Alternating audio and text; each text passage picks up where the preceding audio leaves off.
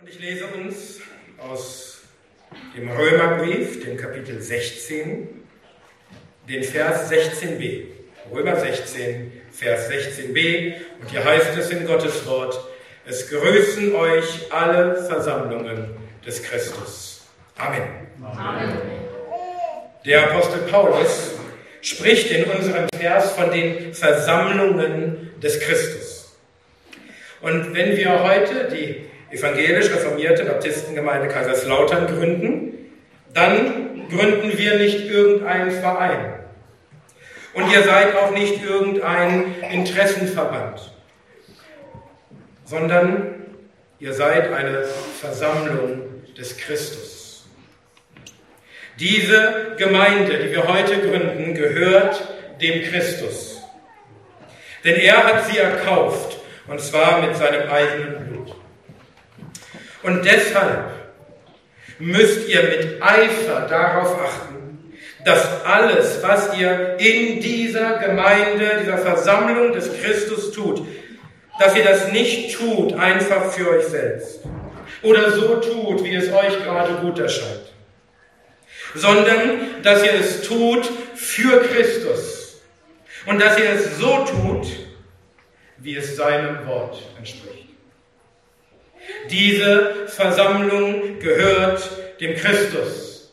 Und deshalb bestimmt er, was und wie sie sein soll. Und er hat seiner Versammlung, seiner Gemeinde herrliche Namen und Titel verliehen.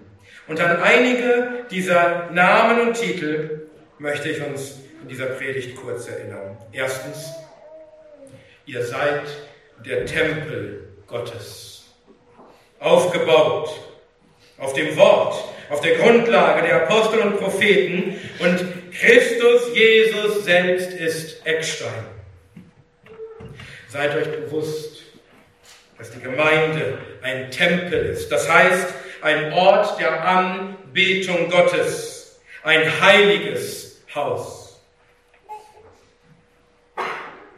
Und deswegen achtet darauf, wie ihr euch verhaltet in der Gemeinde, in diesem Heil, an diesem heiligen Ort.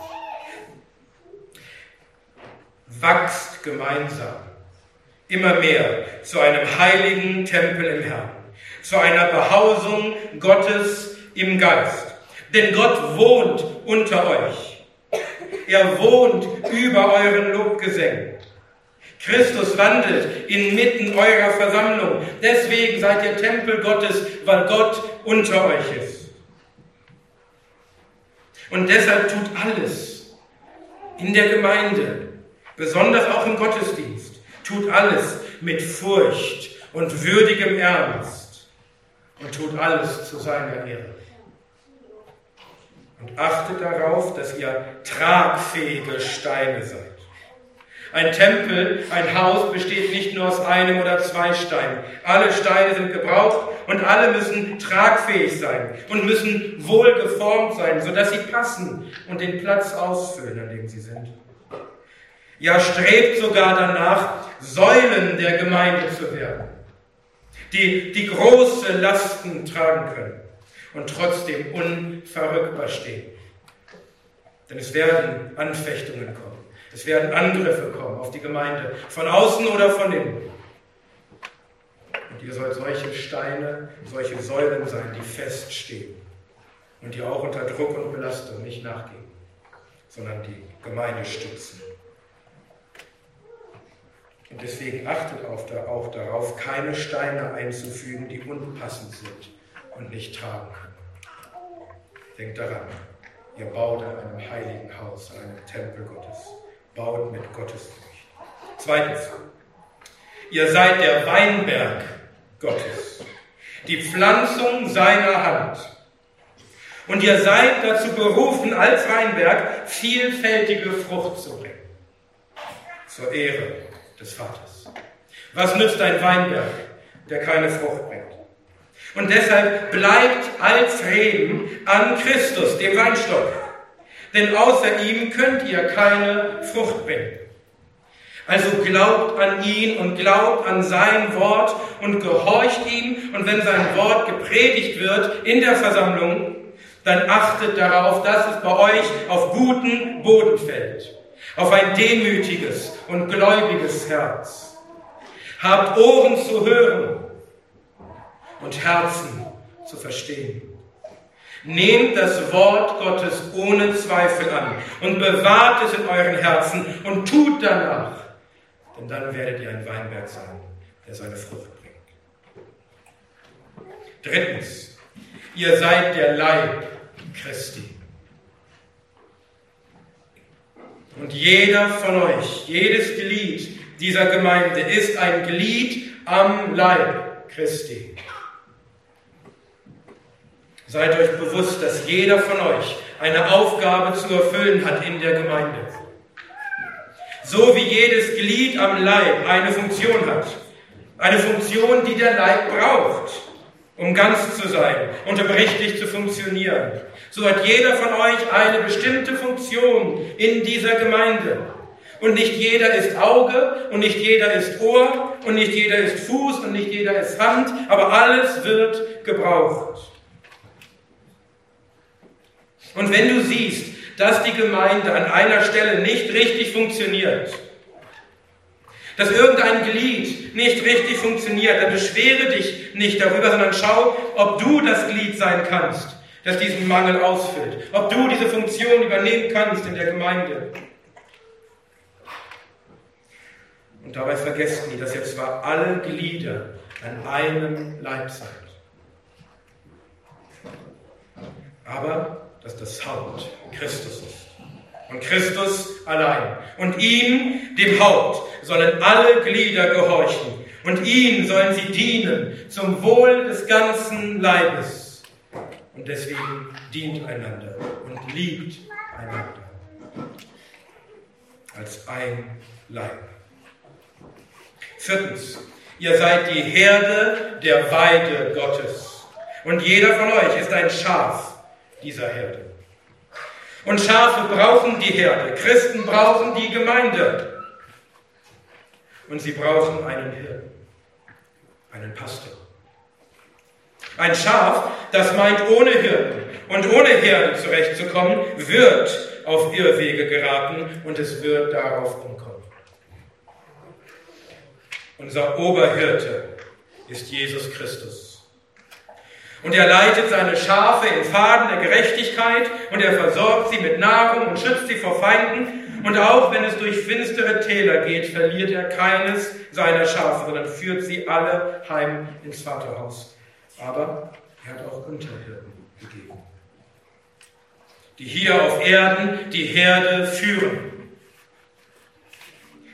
Und euch, kleiner Herde, gibt er heute euren Pastor, euren Hirten, eingesetzt vom Heiligen Geist, um über eure Seelen zu wachen, wofür er auch einst Rechenschaft geben wird. Verachtet nicht das Amt des Pastors. Denkt nicht, ihr kommt ohne einen Pastor zurecht. So hat Christus es geordnet. Und deswegen gehorcht eurem Pastor und seid fügsam, damit er seinen Auftrag mit Freude tun kann und nicht mit Seufzen, denn das wäre euch nicht nützlich. Und gebt eurem Pastor die Ehre und den Lohn, die der Arbeiter wert ist. Und wenn ihr vielleicht noch zu klein seid, um euren Pastor bezahlen zu können, verliert das nicht aus den Augen. Sondern denkt daran, dass es euer Ziel sein muss, euren Pastor zu versorgen.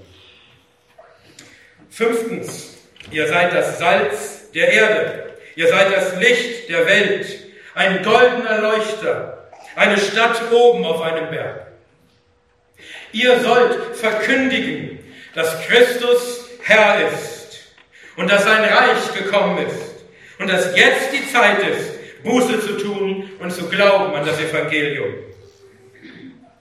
Und man soll nicht nur eure Worte hören, man soll auch eure guten Werke sehen, damit man euch glauben kann, dass eure Worte wahr sind.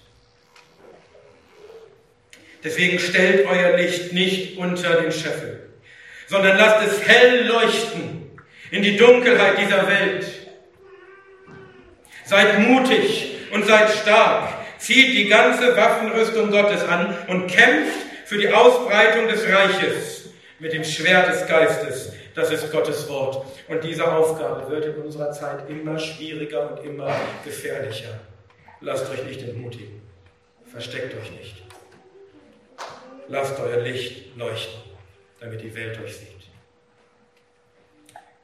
Und achtet darauf, dass ihr rein bleibt. Rein in der gesunden Lehre und rein in einem heiligen Leben. Und dass ihr nicht abfallt von der ersten Liebe, damit nicht der König zu euch kommt und euren Leuchter von seiner Stelle wegrückt, wenn ihr nicht Buße tut. Sechstens, ihr seid die Braut des Christus. Das neue, himmlische Jerusalem. Und Christus ist euer Bräutigam. Freut euch an der Liebe eures Bräutigams, die er bewiesen hat, als er, als er sich selbst für euch hingegeben hat am Kreuz. Und unterwerft euch ihm in allem als dem Herrn.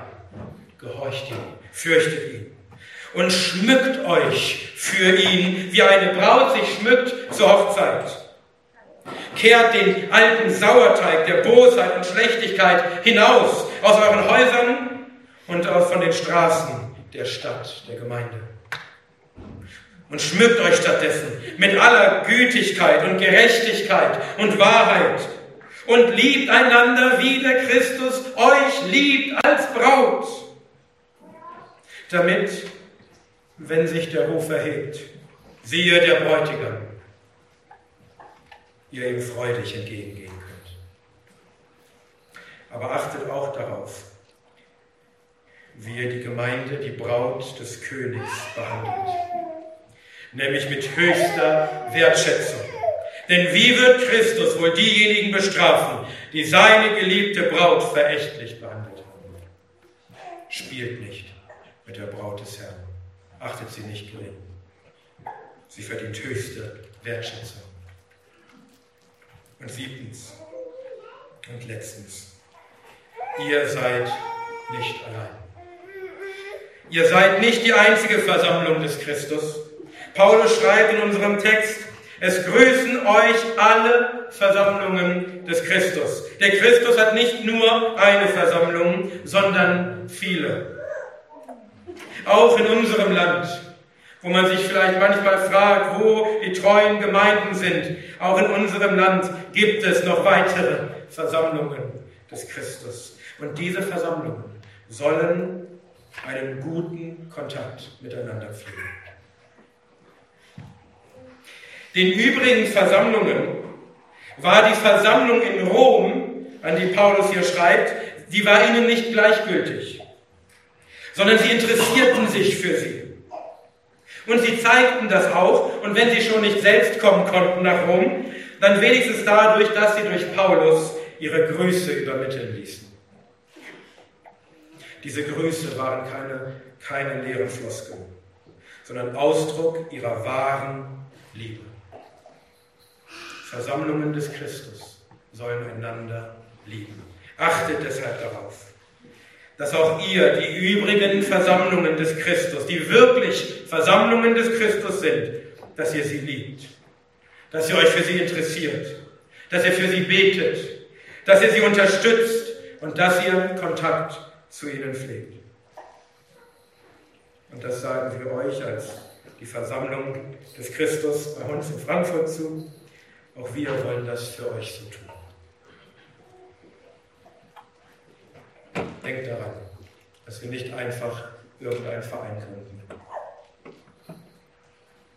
Heute gründete Christus seine Versammlung, seinen Leib an diesem Ort.